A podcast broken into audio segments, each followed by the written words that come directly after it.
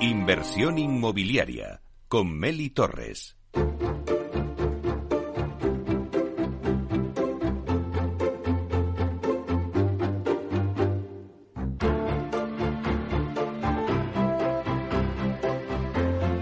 Es el momento del análisis.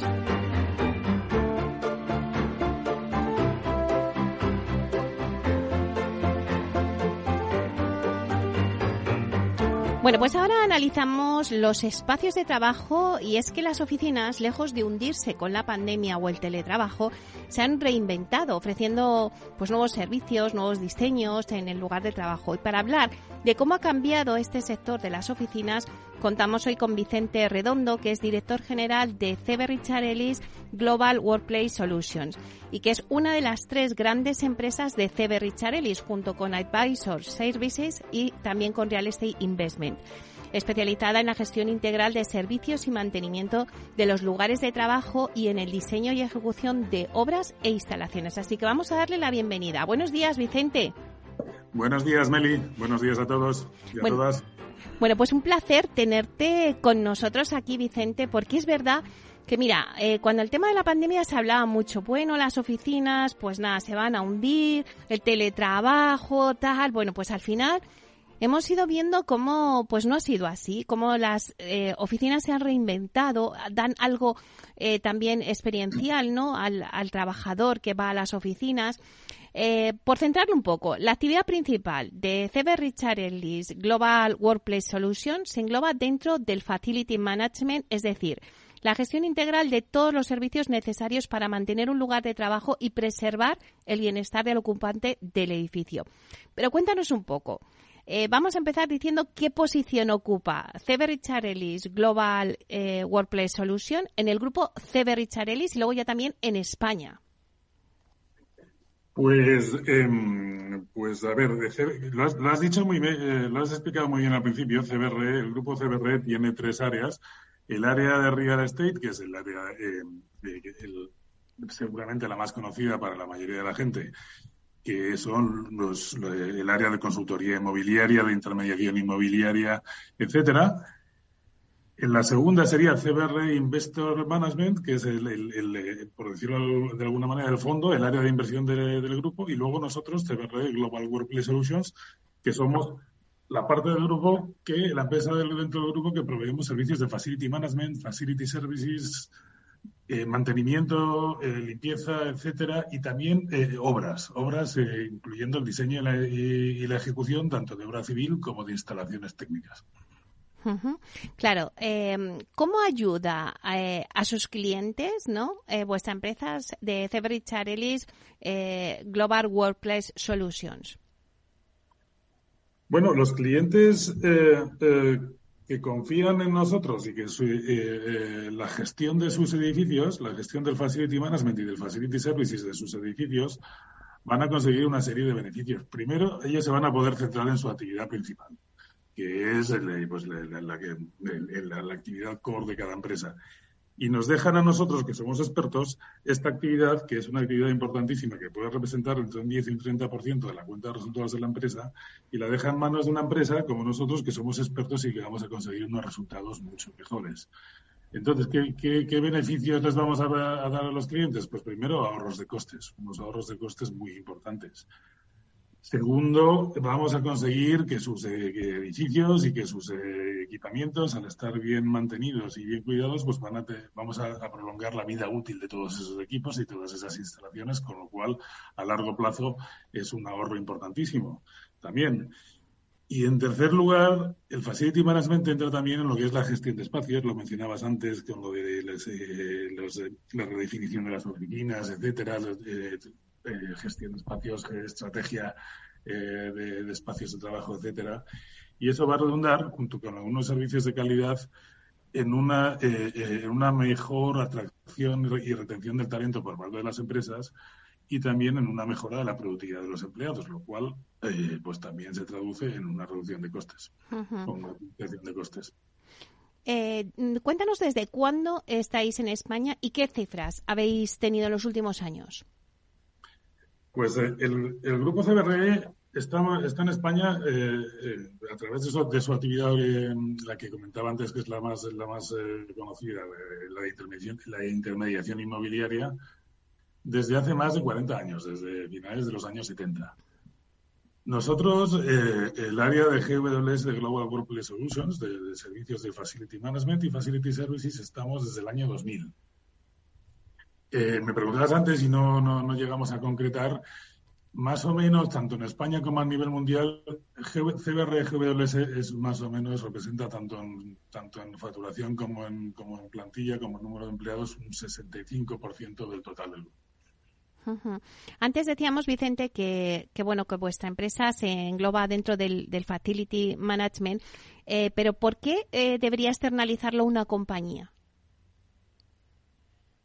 Pues eh, un poco lo que, lo que lo que explicaba antes. En primer lugar, porque porque le permite centrarse en su actividad principal. Tú piensas que el facility management es pues puede representar hasta un 30% del, del de la cuenta de resultados de una empresa. Entonces, tener ese 30% gestionado por alguien que además no es la actividad principal o no es la actividad de la, de la, cual la empresa es, es experta. Una empresa que fabrica pues, coches es experta en fabricar coches, no en gestionar los servicios de los edificios. ¿no? Entonces, si esa actividad que es entre un 10 y un 30% se la confía a una empresa experta en, esa, en gestionar esa actividad, pues vas a conseguir los resultados que comentábamos. Primero, ahorro de costes. Segundo, mejora de la productividad de los empleados. Y tercero, alargamiento de la vida útil de, las, de, los edificios y de las instalaciones, lo cual es a la larga ahorro de costes también. Pero tú crees, eh, Vicente, que em, estamos concienciados con las ventajas de tener un facility management profesionalizado en España. Pues menos de lo, de lo que debiéramos y menos de lo que lo están en otros países. Esa es la verdad. Eh, es cierto que hay muchas empresas y cada vez más que son que están que son conscientes de, la, importancia estratégica y no solo operativa de lo que es el de, la disciplina del facility management y de los beneficios que una adecuada gestión pues les reporta. Pero también es verdad que la mayoría de las empresas todavía no lo están y, el porcentaje de, las empresas que lo están es menor que en otros países donde la actividad está más madura, como Estados Unidos, o como Reino Unido, o como Alemania, o como Holanda. Hay, hay organismos e instituciones que están haciendo un trabajo enorme y encomiable por, por, por, por, eh, pues por concienciar a las empresas de, de, la importancia del Facility Management, como por ejemplo IFMA, la Asociación Internacional de Facility Management, o como por ejemplo publicaciones como FMS, etcétera. Pero todavía, eh, desafortunadamente, Meli, queda mucho, mucho trabajo por hacer en este área. ¿Y cómo se puede, qué sectores más que nada? Ahora me decías eh, que, pero qué sectores eh, están apostando por los servicios de Facility Management? Pues yo, fíjate, hablaría de sectores y hablaría también de, tipo de empresas. O sea, las multinacionales, tanto las extranjeras, las filiales en, España de las, multinacionales extranjeras, como las multinacionales, las multinacionales españolas, pues tienen en general una, una mayor concienciación que las empresas más locales o más eh, o más de, de, de, tipo de tipo pyme, pequeñas y medianas empresas. ¿no? Aunque hay, hay, hay honrosas excepciones en, en todas las áreas, por supuesto. Pero yo diría que tanto multinacionales como empresas grandes tienen en general mayor concienciación, seguramente porque tienen más tienen más, más conciencia y más control de la, de la información. ¿no? Y por sectores, pues eh, el, eh, está muy desarrollado el Facility Management en sectores como la banca, en sectores como las tecnológicas, en sectores como, la, el sector de farma, e incluso en el sector de gran consumo. Claro, eh, este es el año de la sostenibilidad, porque no paramos de hablar de sostenibilidad en el sector inmobiliario. Pero ¿cómo se puede mejorar la sostenibilidad de un edificio, Vicente, mediante el Facility Management? Pues de, pues de una manera enorme eh, eh, y sobre todo aplicando tecnología y aplicando digitalización. Eh, Tú piensas que la sostenibilidad, que es una de las de los motores de, las áreas que mueven el mundo hoy en día, no solo en el facility management, sino en todos los sectores, la sostenibilidad tiene, tiene muchísimo que ver o está directamente relacionada con la digitalización y con la tecnología. Sostenibilidad es, es por supuesto, pues todo, el, todo el, área de, la iluminación, luces LED, controles de presencia, pero es muchísimo más que todo eso. Nosotros, por ejemplo, aplicamos, fíjate, aplicamos el Internet de las cosas, el Internet of Things y el, y el análisis de Big Data lo aplicamos al mantenimiento, al mantenimiento de los edificios. Entonces, eh, hemos desarrollado un modelo, que es el modelo, el modelo RAEN de CBRE, que está, que está registrado en la Oficina Española de Patentes y Marcas, que aplicando, eh, como digo, el Internet de las cosas y, el, análisis de Big Data, conseguimos llegar al mantenimiento basado en condición, que es como la evolución del mantenimiento, que nos permite unos ahorros enormes, tanto de mantenimiento como de, como de gestión energética y por lo tanto de, y por lo tanto sostenibilidad. Además de eso, ¿qué más podemos hacer? Pues mira, por ejemplo, aplicar mapas de calor eh, al, que nos basados en eh, o sea, de, presencia real de, la gente, de los empleados, eh, basados, por ejemplo, en, en, eh, en, los teléfonos móviles y en las cuentas, de, las cuentas IP de cada, de, cada, de cada teléfono móvil para conseguir así optimizar el servicio de limpieza aplicándolo en función del uso real de las instalaciones y no, y no, y no de una cantidad eh, o de una frecuencia fija. Más cosas, paneles solares, paneles eh, termoeléctricos. Eh, el, el, campo es enorme y siempre relacionado con la tecnología y con la digitalización. En definitiva, Vicente, eh, yo empezaba diciendo en la entrevista que, mm, que, es verdad que con todo el tema de la pandemia, eh, bueno, pues decíamos, uff, las oficinas, las oficinas se pueden hundir. Pero ¿cómo se ha transformado este sector tras la pandemia y se ha reinventado? Pues eh, se ha, más que reinventado, se ha acelerado un cambio que ya estaba en marcha, pero que iba despacito, ¿no? que es el de el de los modelos híbridos de entre trabajo presencial y teletrabajo y los espacios colaborativos de las oficinas, etcétera. Entonces, es verdad que es verdad que en España nos costaba nos costaba despegar en el, en el campo del teletrabajo. Hay empresas que en las que siempre se ha teletrabajado, pero pero en la mayoría la verdad es que no. Eh, la pandemia lo ha acelerado todo. De repente tuvimos que estar todos trabajando desde casa y bueno, nos dimos cuenta de que se puede y, no solo se puede, sino que en muchos casos se mejora la productividad de los empleados y el compromiso, etcétera.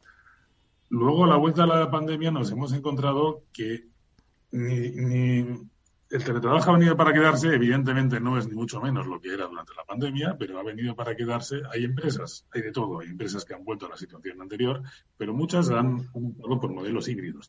Pero un modelo híbrido no significa, o sea, que tengas a la, aparte de la gente teletrabajando, teletrabajando pues un 20 o un 40% del tiempo, dos días, un día por semana, dos días por semana, tres días por semana, no significa que, necesariamente que necesites eh, reducir espacio en la oficina. En, algunos casos va a ser así, pero en otros casos lo que sí que se ha visto es que la oficina se puede redefinir, y ahí entramos nosotros también, y se pueden crear espacios de trabajo colaborativo, espacios de, de, concentración o espacios de, colaboración para que, eh, para que la gente vaya a la oficina cuando, cuando necesite reunirse, cuando necesite hacer un brainstorming para, que, para, para crear ideas o para definir una nueva línea o para redefinir la estrategia, etcétera, etcétera.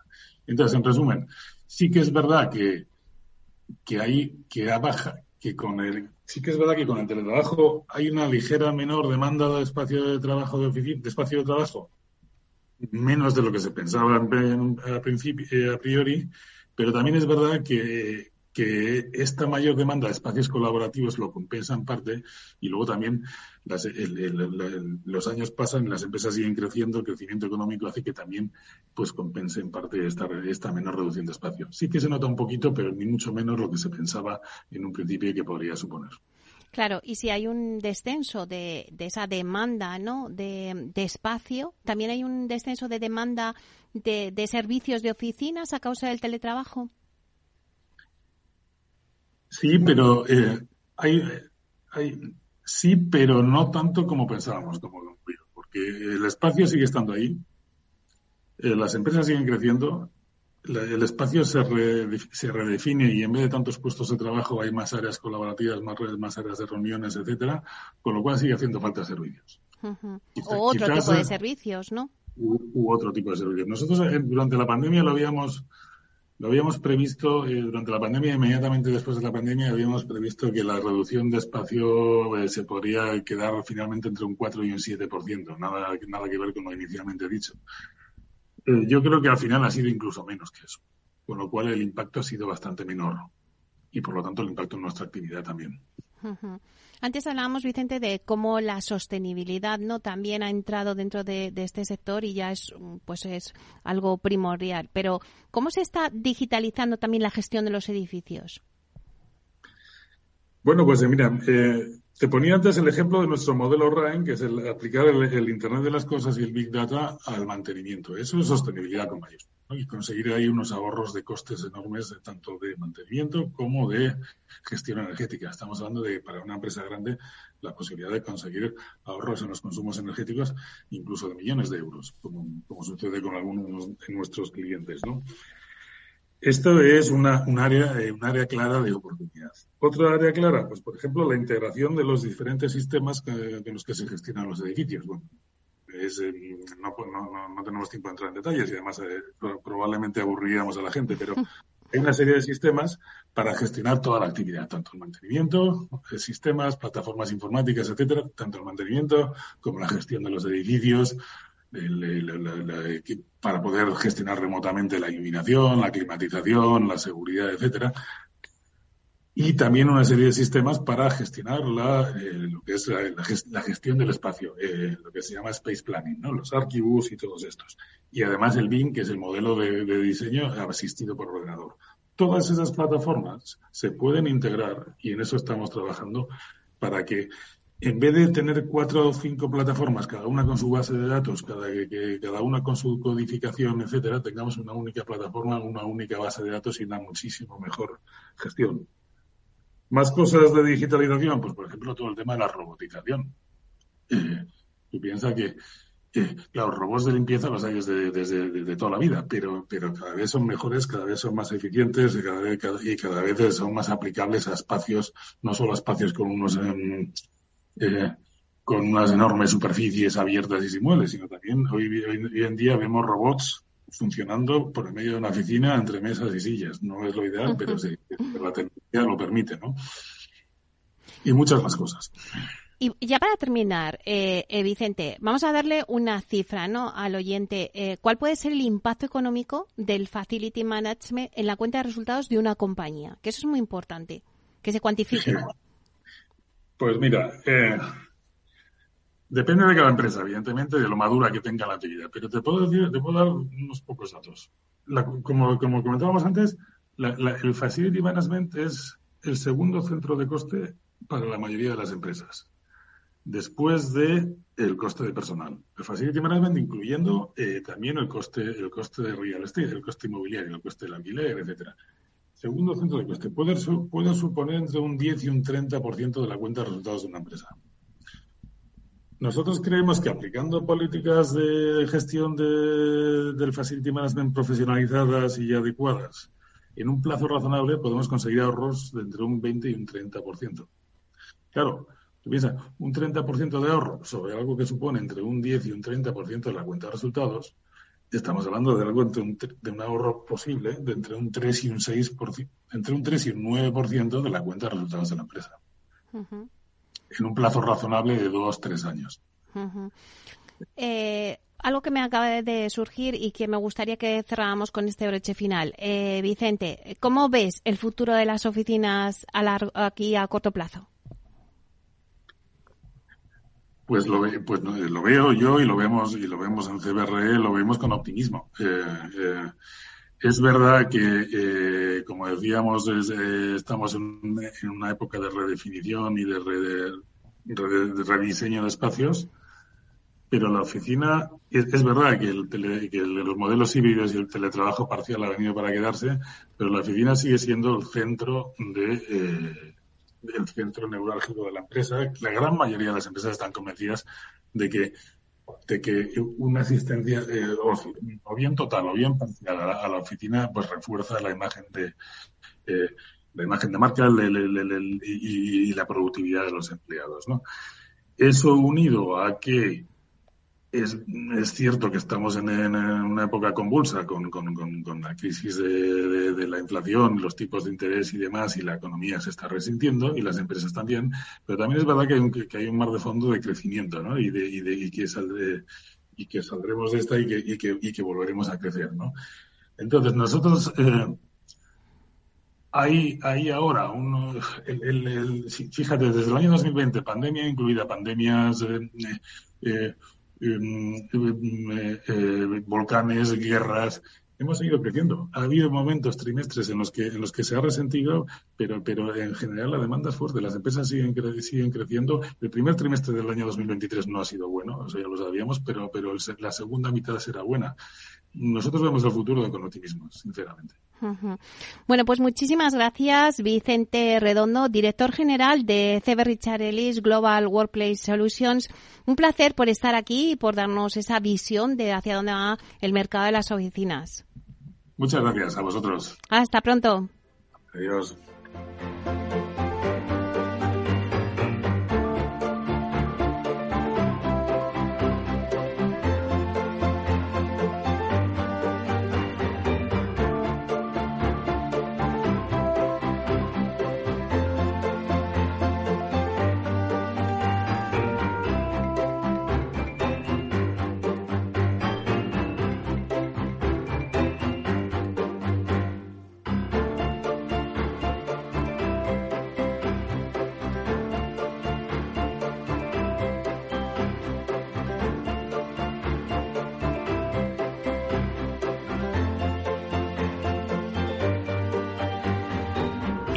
Inversión inmobiliaria con Meli Torres.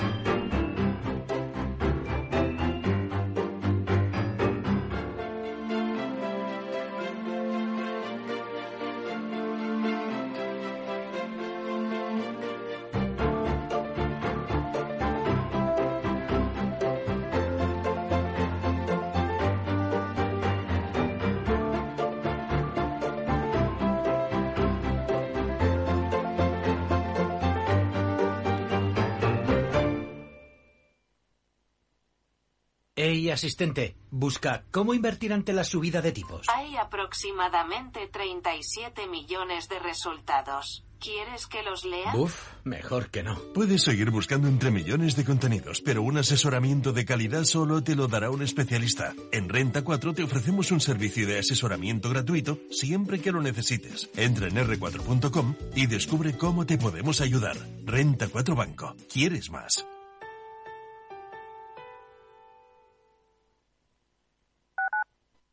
Capital Radio, Madrid, 103.2 FM.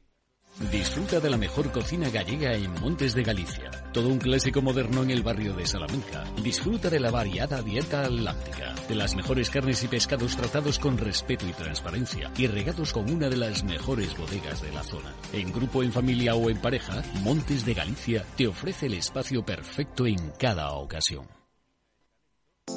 Horno La Santiaguesa. Somos pasteleros y eso nos gusta. Utilizamos materias primas que nos hacen disfrutar y elaboramos todos nuestros productos de forma artesanal, sin sucedáneos, ni margarinas ni grasas trans. Sabemos que las cosas buenas son importantes. Con el hashtag buscamos gente dulce. Horno La Santiaguesa, calle Mayor 73, teléfono 91 559 6214, www.pasteleriasanonofre.com.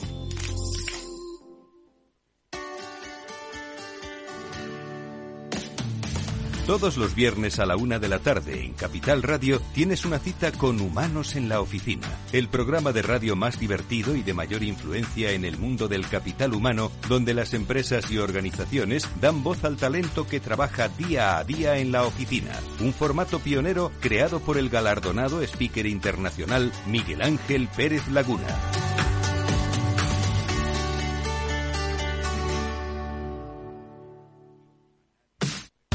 Los viernes en Capital Radio te proponemos descubrir y comprender las estrategias de empresas con éxito que servirán de inspiración y ejemplo para la tuya. Escucha Metaempresas, un programa presentado por Andrés Arenas con la presencia y los consejos de expertos en distintas áreas y profesores de reconocida trayectoria.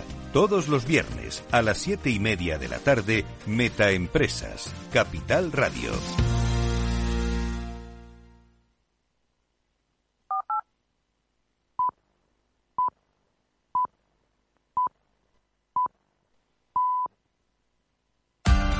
Capital Radio. Escucha lo que viene.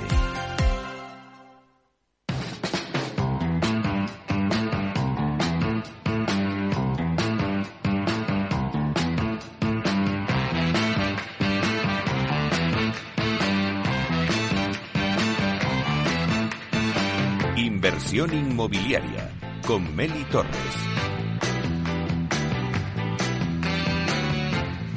Bueno, pues ya estamos aquí con nuestra sección Cultura Inmobiliaria con Alfredo Díaz Araque. Bueno, yo sé que muchos estabais esperando esta sección como agua de mayo y nunca mejor dicho, estamos en el mes de mayo. Bueno, pues ya estamos aquí, así que voy a darle la saludar a Alfredo. Buenos días, Alfredo. Meli, muy buenos días, ¿cómo estás? Pues qué alegría de verte, de tenerte aquí a mi vera, en directo, en el estudio de Capital Radio. Pues es que no podíamos en, mejor. En este día de primavera. No podíamos empezar mejor el mes de mayo, Vamos, Alfredo. Además, el mes de mayo que fue el que me vio nacer, Meli. A finales de mes ya es mi cumpleaños. Bueno, pues hay cuántas celebraciones tenemos que bueno, celebrar. bueno, bueno, Madre una mía.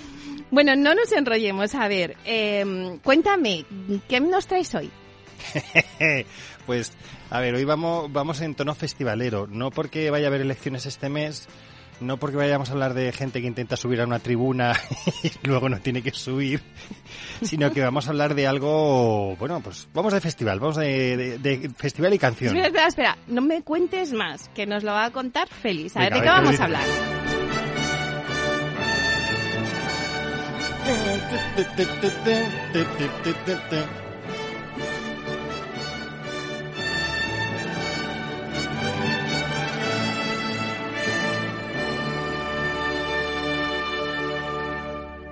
Esto, los millennials no saben lo que, lo que es, Beli. Explícalo, explícalo, Alfredo. es la fanfarria que anunciaba el Festival de Eurovisión, que ahora ya, claro, ahora ya no está esta fanfarria, pero esto marcaba un hito en el mes de, además siempre se celebra yo creo que en el mes de, de mayo, y vamos a hablar del Festival de Eurovisión.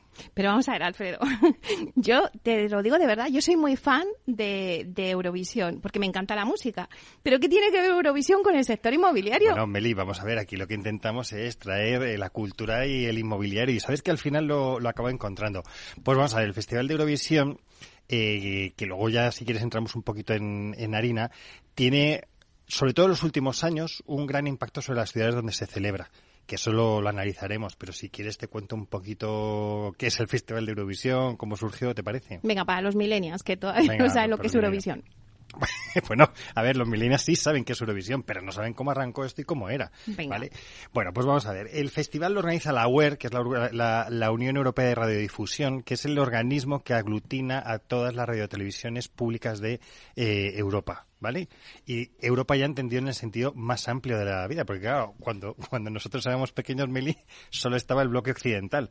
Pero con los 90, con todo el tema de, de la caída del muro y que empezaron a surgir nuevas naciones, pues empezaron a unir a, a la UER. Y entonces, bueno, pues el festival creció. Pero eh, la primera edición se celebró en el, año 56 en, en Suiza y la idea que tenía el festival era un poco de unir a los, a los países. Yo creo que después de esa Europa de posguerra, etcétera, pues trataban de enseñar eh, la cultura de los países y lo hacían a través de la música. Y Originalmente fueron siete países los que, los que participaron, tenían que cantar en la lengua original de- del país y solo había solistas. Y lo más bonito de todo es que era con orquesta en directo. ¿Y tú quién crees que ganó la primera edición de Eurovisión? Pues a ver, ¿quién ganó?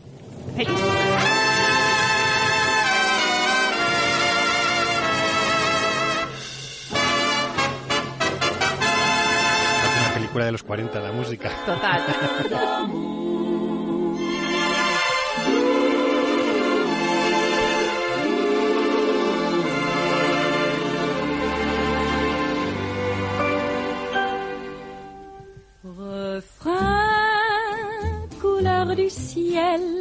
El francés todavía no está dentro de los idiomas que, eh, que puedo cantar, Meli. Pero ganó Suiza, o sea, se celebró en Suiza, en Lugano, y ganó pues, Suiza, quien sí no tenía que ganar. Y era, se llama, la canción se llama Refrain de Lis Asia y fue la primera ganadora de Eurovisión del año 56. Oye, Alfredo, ¿y cómo está el ranking de los países que más eh, han ganado el Festival de, de Eurovisión y qué país lo ha ganado más veces? Pues vamos a ver, es, tremendo porque el país que más lo ha, lo ha ganado desde el año 2000 no sé cómo una rosca y desde el año 2005 no pasa de semifinales. Y el país que más veces lo ha ganado ha sido eh, Irlanda. Irlanda se ha llevado ya siete, ahora creo que se le llaman el micrófono de cristal, en nuestra época no sé cómo, sería, si sería micrófono o no, no me acuerdo, pero lo ha ganado siete veces en los años 70, 80, 87, 92, 93, 94 y 96. O sea, tres años seguidos se llevó el Festival de Irlanda. ¿Qué te parece? ¿Mm? Y es el único país que ha ganado tres veces consecutivas. Luego, este es el top. Pero luego está eh, Suecia, que lo ha conseguido seis, en seis ocasiones, ¿vale? Ha sido capaz de mantenerse también en las primeras posiciones en las últimas ediciones y las victorias fueron en el año 74, 84, 91, 99, 2012 y 2015. Y es posible, ya hablaremos de este tema, que este año iguale a Irlanda en número de mm, victorias en Eurovisión. Bueno, bueno, que está entre las favoritas, sí, ya lo han sí, dicho. Sí, sí, sí, mm. está entre las favoritas. Y luego pues están Francia, Luxemburgo, Reino Unido, Países Bajos con cinco victorias, Israel, que ha conseguido proclamarse campeón hasta en cuatro ocasiones, y luego Noruega, Dinamarca. Que fíjate, acuérdate que Israel, además yo creo que este es un hecho como muy... que da un giro, eh, me parece a mí, no siendo experto en Eurovisión, porque hay gente mucho más experta que yo, pero sí que te acuerdas cuando ganó Dana Internacional con el Viva la vida, viva Victoria, Cleopatra. Pues que ganó, y yo creo que ahí es como un cambio dentro del Festival de Eurovisión, que además fue la primera persona trans que, ganó el festival y yo creo que le dio ahí un cambio al festival tremendo. Bueno, ¿y qué pasa con España? Ay, España. Yo creo que todavía ahí tenemos ahí una pequeña asignatura pendiente, todos los años nos acabamos enfadando. Pero España, la primera participación, eh, ya te he dicho, fue en el 56 cuando arrancó, en el 61 con Conchita Bautista, y yo creo que una canción que todos conocemos.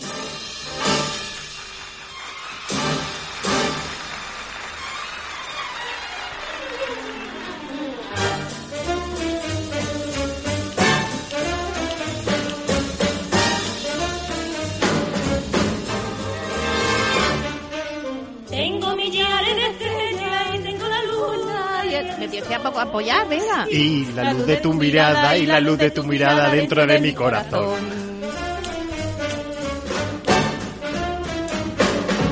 Tengo las nubes del cielo y tengo las olas del mar. Y si tengo tu cariño, y si tengo tu cariño, ya no quiero nada más. Vamos ahí, venga, venga. Estando contigo, contigo, contigo, me siento feliz. De pronto Y cuando te miro, te miro, te miro, me olvido del mundo y de mí.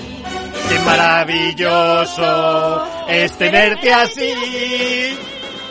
Estando contigo, contigo, contigo, me siento feliz. Bueno, la gran Conchita Bautista. O sea que Conchita Bautista fue eh, la primera participación en España en 1961. En el 61 fue Conchita Bautista que participó luego otro año más, no me acuerdo ahora mismo del año que fue, pero fue el que el que el que volvió a participar dos veces. Eh, esta canción, ¿te acuerdas que yo creo que la hizo más famosa Marisol? Yo me acuerdo más de la canción de Marisol que la de Conchita Bautista, la verdad. Eh, este programa tendríamos que explicar quién es Marisol, quién es Conchita Bautista. Porque claro, aquí nosotros vamos cumpliendo años y la gente se nos va uniendo al programa. Pero vamos a ver, España, el problema es que no ha resultado ganadora en el concurso muchas veces, a pesar de que eh, hemos participado 60, en 60 ocasiones en el festival. Y estamos dentro de lo que se llama el Big Five, que, ¿no? que somos los cinco países que pasan directamente a la final. Esto se debe a que ponemos más pues pasta. mal. Siempre pasamos, hombre, es que como ponemos dinero, pues qué menos que pasemos a la final, por lo menos que vayamos a la final, ¿no? Y entonces, tengo que decir que la primera vez que ganamos fue en el año 68 con una gran canción de Masiel que era La La La. la gran canción.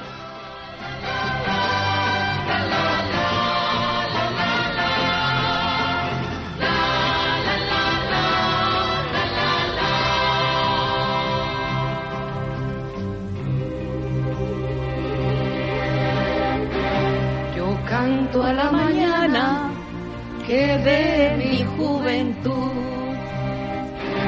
y al sol que día a día nos trae nueva inquietud. Todo en la vida es como una canción. Te canto cuando naces y también el adiós. La la la la la la la la la la. La la la la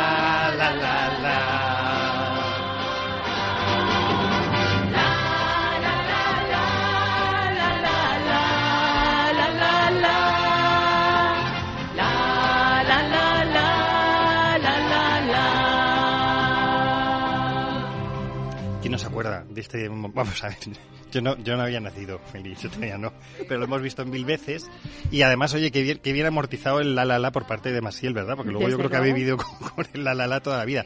Que además, acuérdate que en principio iba a ir Joan Manuel Serrat al festival, pero como se empeñó historia, sí. en cantar en catalán, el régimen franquista le dijo que nadie de la China, que España era España, una única indivisible, y entonces fue, fue Masiel. Pero fíjate, y luego, el año siguiente, en el año 69, volvimos a ganar con Salomé y Vivo cantando. Ah, sí, sí. Pero una cosa que yo no sabía es que eh, fue lo que le llamaron el cuádruple empate. Porque no es que ganara solo Salomé, sino que con la misma puntuación estuvieron Países Bajos, Reino Unido y Francia. ¿Qué te parece? ¿Mm?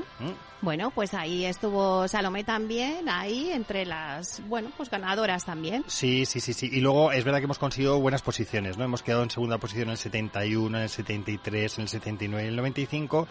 En tercera posición en el 84 y el año pasado con Chanel y con Slomo que estuvimos ahí muy cerca. Sí. Pero bueno, al final la gente votó por Ucrania y luego estaba Inglaterra y nos quedamos terceros. Pero bueno, pero oye, no, no, no, no hemos hecho mal, dentro de lo que cabe. Estuvimos muy estamos- cerquita. Sí, yo creo que sí. Pero eso sí, siempre me acordaré. Además, yo creo que este es el como el primer el primer recuerdo que yo tengo de Eurovisión, si lo pienso si lo pienso bien, es en el año 83 Sí. cuando Remedios Amaya eh, cantó eh, a quien maneja Vivarca.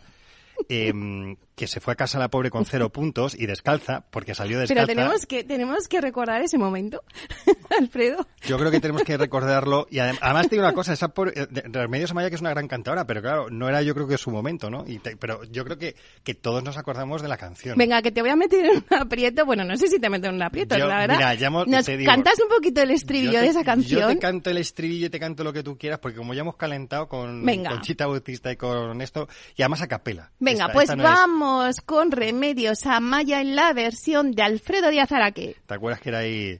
¿Y a quién maneja mi barca? Venga, que. ¿Quién? Que a la deriva me lleva quién? ¿A quién maneja mi barca? ¿Quién? Que a la deriva me lleva quién? ¿A quién maneja mi barca? Que a la deriva me lleva. ¿A quién maneja mi barca? ¿Quién? Que a la deriva me lleva quién? Bueno. Ole, muy bien, muy que te bien. canto por lo que sea, flamenco, mm, popular, lo que haga falta. Ahí está. A la deriva. Oye, no, no, no lo he hecho tan mal, ¿eh? Muy bien, ha sido perfecto. Bueno, sigan, síguenos contando en este recorrido que estamos haciendo por Eurovisión. Bueno, pues seguimos con Eurovisión. Yo creo que, y es verdad que eh, Eurovisión vivió como unos años un poco más tristes, yo creo, y, y- y sin embargo empieza a tener un resurgimiento el festival. Por un lado, yo creo que cuando empiezan a entrar todos los países del este de Europa y empiezan a, a incorporarse, y entonces yo creo que el festival, ¿te acuerdas que se amplía con más Mm. países, etcétera? Y entonces en los 90 se, se metieron. Que es verdad que, que, que rompieron un poco lo que se llama el status quo del festival. ¿Te acuerdas que había, y de hecho hay algún podcast que habla de este tema sobre geopolítica en, en Eurovisión y cómo ya se empezaban a votar entre ellos? Empezaron a ganar muchos países del este. Del este. Ucrania ha ganado, Armenia ha ganado, es decir, que, que Letonia, Lituania, o sea que Estonia, acuérdate que cuando Rosa fue a, a Tallinn. Claro, es lo que te iba a decir, Alfredo, que yo, o sea, creo que el resurgir ¿no? de, de otra vez del Festival de Eurovisión lo viví con, con el tema de OT. ET, cuando Rosa pues fue con todo el Living Europe Celebration o algo así. Y ahí es cuando me volví a enganchar yo, fíjate, con el tema Eurovisión. Es que realmente cuando lo analizas el festival es muy curioso cómo ha ido evolucionando, cómo ha vivido momentos de crisis, ahora como decimos está en momento de resurgimiento y creo que una de las cosas más interesantes, eh, por ejemplo, porque es que esto sí que me gustaría recordarlo contigo, ¿te acuerdas cuando había orquesta? Ah. canta no sé quién, no sé cuántos, dirige la orquesta, el maestro, ta, y salía un tipo a dirigir una orquesta en directo y demás. Bueno, pues en el 99 eso ya lo eliminaron y ya se empezaron a poner pues eh, pistas pregrabadas, etcétera, y bueno, pues al final yo creo que ahora mismo estamos en un momento bastante interesante del festival, además por muchas cosas, ¿no? Es decir, en, en España yo creo que nos hemos enganchado con todo el tema del Benidorm Fest, que ahora también hablaremos de, eso. a nivel de Europa se mueve muchísima gente. Y bueno, yo creo que, que, ahora vive un buen momento. Vamos, que dentro de dos fines de semana estaremos todos enganchados a la tele. Y es que, no lo olvidemos, es el espectáculo televisivo más visto después de la Super Bowl que no parece poco. En, a nivel de música es el más visto, pero eh, eh, a nivel mundial de todo tipo de espectáculos televisivos es que la Super Bowl. Y de hecho, es curioso porque sabes que está Australia también metido en, el Festival de Eurovisión y es porque hay un gran fenómeno de Eurofans en, Australia que ha crecido tanto que al final han decidido meterlos dentro del, festival. Oye, pero bueno, ahora ya vamos a lo que vamos aquí en Cultura Inmobiliaria. Vamos, a la cosa seria. ¿Cómo influye? sí, porque nos estamos despistando. Ya nos ha puesto feliz a, Rosa con el Libis eh, Euro Celebration, pero ¿cómo influye Eurovisión en el sector inmobiliario?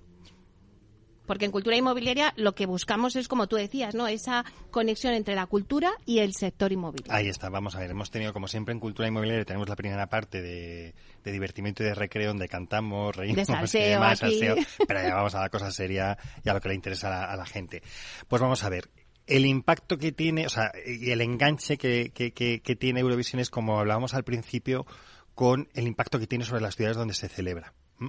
Es, eh, es verdad que, que, cuando ves las cifras depende mucho de cuando el festival se celebra en un sitio o en otro, porque obviamente pues cuando se celebra en países de, del este o alejados, pues siempre a la gente le cuesta más moverse, pero cuando se mueve más a, lo que conocemos Centro Europa, Europa Occidental, pues es verdad que las cifras son, son tremendas, por eso que hablamos de los Eurofans, que mueven mucho.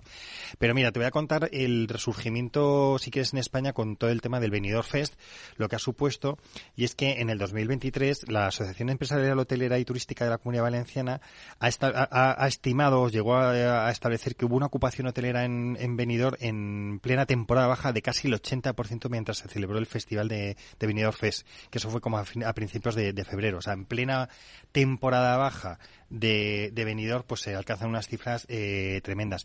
Y fíjate cómo es, incluso esto demuestra el, perfil también de, del Eurofan, que en hoteles de cuatro estrellas la, la, la ocupación rozó el 90%. Sea, decir, que al final es gente que realmente mueve mucho dinero y se gasta mucho dinero, ¿no? Y es muy, interesante. Em, y esto, para que nos hagamos una idea de cuáles son las cifras de ocupación en Benidorm en esas épocas, está por un 15% por encima de lo que suele ser habitual en esas fechas. El impacto que se, que se estima que, que ha tenido sobre Benidorm es de 13 millones de euros. Que fíjate, por una localidad como Benidorm. Es decir, el, la Generalitat Valenciana apoya el, festival y aporta un millón y medio y el retorno que tienen es de 13 millones de euros estimado en cuanto a visitas, la gente que va a los restaurantes, etcétera. Y además, como ahora se está alargando mucho y es como casi una semana lo que están, pues claro, genera que haya mucha gente en, en todo Hay que ver, Alfredo, todo el tema que genera todo este tipo de, festivales, ¿no? El, negocio que genera, ¿eh? Y los millones. Es que es tremendo, porque además es da un impulso a las ciudades, que ahora también lo veremos. Mira, Turín, por ejemplo, que también es una ciudad como muy pequeña, donde se celebró el año pasado, porque había ganado Italia el anterior. Eh, vamos, eh, 20.000 llegadas de turistas en en, los primeros días del festival. Entonces el impacto que está teniendo sobre las, ciudades está siendo tremendo. Em, este año, ¿vale? Se, prevé que se va a celebrar en Liverpool, porque recordemos que ganó Ucrania, pero Ucrania, tal y como está ahora mismo, no puede ser. Y a pesar de que España intentó eh, ser candidata para celebrarlo, pues no, al final la UER decidió que era en, Inglaterra y está, finalmente se decidió entre Glasgow y Liverpool. Se decidió Liverpool, pues todo el tema yo creo que de los Beatles y que es un poco la cuna de la música pop, etcétera, y se prevé que puede, el impacto en la, en la ciudad puede ser un 25 millones de libras en, en la ciudad. Y la capacidad hotelera, además, lo que pasa es que Liverpool es una ciudad pequeñita, son 500.000 habitantes, con una capacidad hotelera la que es, y entonces, bueno, ha habido bastante polémica con este tema porque cuando se había gente que había reservado el Liverpool para esas fechas y cuando ya se de- decidió finalmente que era Liverpool, se les cancelaron las reservas de hoteles, de los Airbnb, etcétera, empezaron a incrementar los, los precios, se ha llegado a 5.000 libras la, noche, o sea, una auténtica barbaridad, pero al final se ha puesto un poco de coto, Airbnb ha limitado eso, ha, empezado a, a limpiar un poco ya que la gente ponga precios razonables y ahora mismo una noche está entre 200 y 300 libras, puede, puede estar, que, que no es que, no es que sea poco, pero bueno, empieza a ser cosas ya más, más razonables. Y claro, y entonces, Alfredo, en, en- en ciudades tan pequeñas como Liverpool, bueno, pequeñas, Mm. pero quiero decirte, eh, un festival de estas características eh, es su salvavidas. Pues fíjate que yo creo que es que sí, porque al final son ciudades eh, en las que eh, Liverpool, pues no es que sea un destino turístico, pero al final todo lo que mueve, claro, la cantidad de gente que mueve Eurovisión, no solo hablemos de los fans, sino las- la- la- lo que incorpora a nivel técnico, las televisiones que van, etcétera, pues mueve muchísima, muchísimo, muchísima gente y muchísimo dinero. De hecho, el año pasado, cuando bueno había el rumor o, pensábamos que Chanel podía ganar, siete ciudades de España se presentaron ya como candidatas para celebrar Eurovisión. O sea, estaba Las Palmas, estaba Valencia, Barcelona, Madrid, no sé si Málaga también. Es decir, que, que al final despierta mucho interés porque luego son, creo que, acontecimientos que te ubican dentro del mapa, ¿no? Que al final son este tipo de acontecimientos eh, ha- hacen que la gente se ponga el foco en, eh, en estas ciudades, con lo cual yo creo que, que es un, un tema muy muy relevante. Claro, la verdad es que el negocio que puede generar, nosotros eh, no nos podemos hacer una idea. Los oyentes están diciendo, bueno, pero sí, claro, viene mucho turismo, viene mucha gente al, al festival, pero bueno, al final es como el renacer de a través de la música, de dar un impulso al negocio de esa, de esa ciudad, ¿no? Sí, es que fíjate, tenía por aquí el dato que lo, lo- lo estaba buscando. Liverpool hemos dicho que tiene 500.000 habitantes. Bueno, pues se prevé que pueden llegar a tener 150.000 visitas este el- durante el festival. Y claro, y además como el festival eh, ya no so- solo se celebra eh, un día, sino que hay como semifinales, los ensayos, etcétera, y los eurofans pues son gente como muy, pues eso, pues son eurofans, son fanáticos, pues al final yo creo que, o sea, van toda la semana y gastan durante toda la semana y están allí. Y como hablábamos, es gente con un poder adquisitivo alto. Creo, creo que puede ser ese, ese nivel de poder adquisitivo alto siempre yo creo que se ha ligado al movimiento LGTBI, que es verdad que ha sido uno de los grandes impulsores de este, de este movimiento y que hasta hace poco es verdad que las cifras siempre decían que era un, un tipo de público, un target de, de público con un alto poder adquisitivo, con lo cual, oye, pues mira, eh, creo que muy bien. A ver si este año ganamos, ¿no? Meli? Oye, ¿cuál es tu canción favorita? Bueno, vamos a ver. Eh, tengo que decir, vamos, antes de decir cuál es mi canción favorita, tengo que decir que a mí me hubiera gustado que hubiera ido Noche, Ten- Noche Entera de Vico, ¿vale? Más que la que llevamos, ¿vale? Pero oye, la que llevamos no está mal. Pero, eh, y la verdad es que mm, es una canción que me, que me gusta mucho, me parece que hubiera tenido un buen ritmo y hubiera enganchado muy bien. Pero si no tengo que elegir a España, porque no podré votar a España, a mí me gusta mucho la de Francia. Vida un. Me parece que es una, una canción muy, muy buena. Bueno, pues a mí yo elijo España, claro, como no, ya, o sea, vamos, o sea, no hay ni comparación, ¿no? Ahí tiene que estar España y yo elijo la Blanca Paloma. Pero nuestros oyentes que interactúan con nosotros Sí. por las redes, ¿sabes qué piensan? Piensan que, que la favorita va a estar entre Suecia y Finlandia.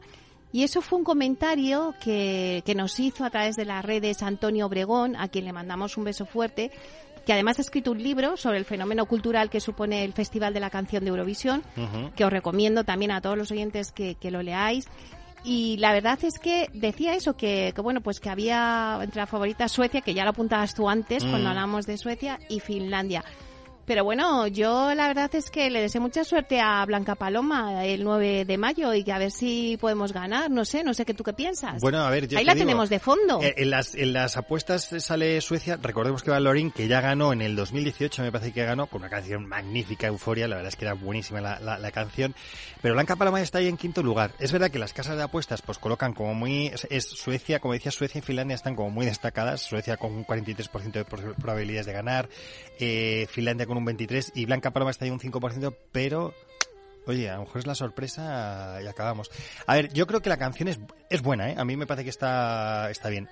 Ya digo, a mí me gustado más otra, pero, pero creo que engancha muy bien mm, la tradición española con ese flamenco, con ese plan tecno. Y bueno, es como si lleváramos ahí un, a una Rosalía, eh, pues bueno, versión a lo mejor un poco low cost, porque Rosalía mueve muchísimo y los espectáculos que monta. Pero bueno, yo creo que, que está bastante interesante la propuesta que llevamos. Así que nada, a ver qué, a ver qué nos pasa dentro de nada, 15 días nos quedan ya. Bueno, 15 no, 10 días. Estamos ahí pegados a la tele. Bueno, vamos a escuchar un poquito la Venga, vamos canción. ahí con el EA, EA, EA. Niño, cuando me muera, que me enterren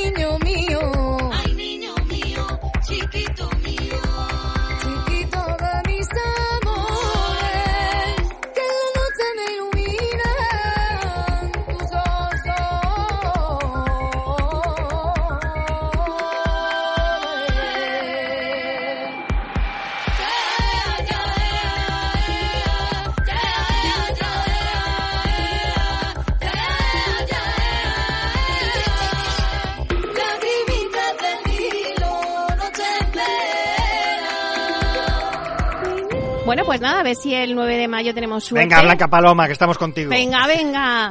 Bueno, pues muchísimas gracias, Alfredo Díaz Araque, por traernos siempre cultura inmobiliaria. Es súper divertida esta sección contigo. Eh, bueno, ¿de qué vamos a hablar eh, pues al próximo mes?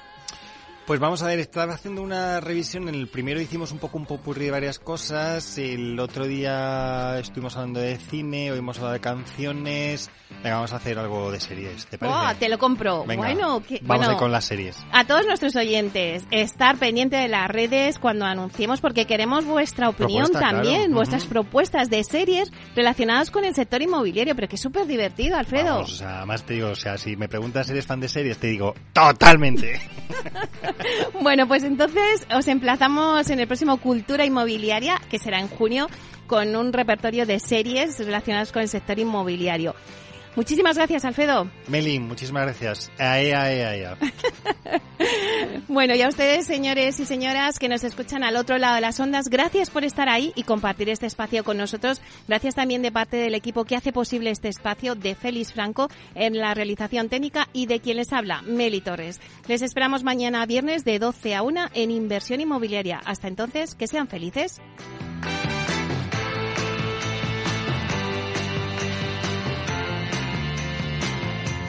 Inversión inmobiliaria con Meli Torres.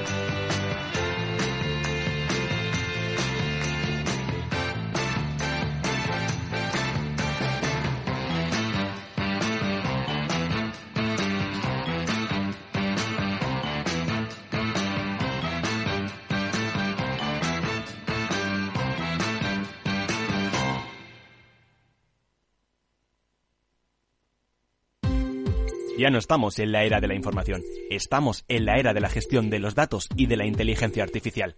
El tratamiento inteligente de estos datos proporciona un valor enorme a las empresas en sus procesos de negocio. En Piper Lab ayudamos a nuestros clientes a tomar decisiones de negocio basadas en datos. Escúchanos todos los lunes en el espacio de Big Data de Capital, la Bolsa y la Vida. Mesa y Descanso es el programa donde Mar Romero te acerca cada fin de semana los mejores productos, te invita a disfrutar de los buenos vinos de cada denominación de origen y a conocer restaurantes y lugares de ocio con un encanto especial. Mesa y Descanso, los domingos a las 13 horas, aquí en Capital Radio. Capital Radio, Madrid, 103.2 FM. Gráficas Naciones. Más de 50 años de experiencia en el sector de las artes gráficas. Apostamos por la última tecnología tanto en impresión offset como en digital y gran formato. Realizamos todo tipo de impresión. Tarjetas de visita, folletos, libros, vinilos, decoración y montaje de stands. Más información en el 91 629 2145 o en gráficasnaciones.es. Los viernes en Capital Radio, la salud protagonista. Valor Salud. Industria, pacientes, profesionales y directivos del sector. Investigación y todas las áreas del mundo de la salud y sanidad con sus personas y empresas. Evolución de la pandemia. Novedades de nuestra medicina y sus profesionales. Con los expertos y destacadas empresas. Valor Salud. Cada viernes a las 10 de la mañana, la salud protagonista con contenidos claves y un estilo propio. Valor Salud con Francisco García Cabello.